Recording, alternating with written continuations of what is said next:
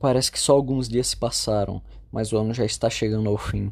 Ficamos tanto tempo dentro de casa que nem percebemos o tempo passar. Muitas pessoas já estão ficando loucas, enquanto que outras ficam tristes.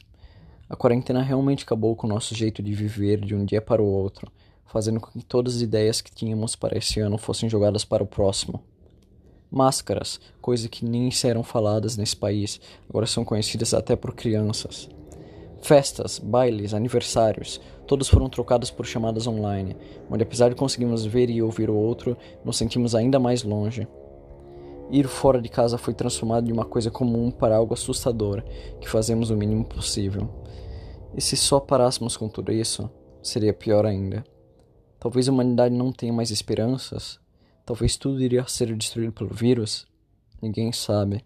Talvez o mundo acabará em trevas de qualquer jeito.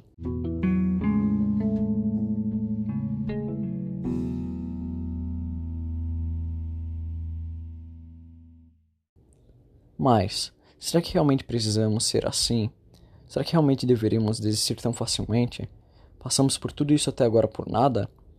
Obviamente que não. A humanidade ainda tem esperança mesmo que seja por um caminho difícil. Não podemos estar juntos fisicamente, mas podemos estar juntos combatendo esse mal. Sim, estamos em tempos difíceis, mas isso não significa que eles não passarão. Até lá, faça o possível para proteger você e os outros. Talvez assim o mundo possa florescer novamente como antes. Obrigado e fiquem seguros.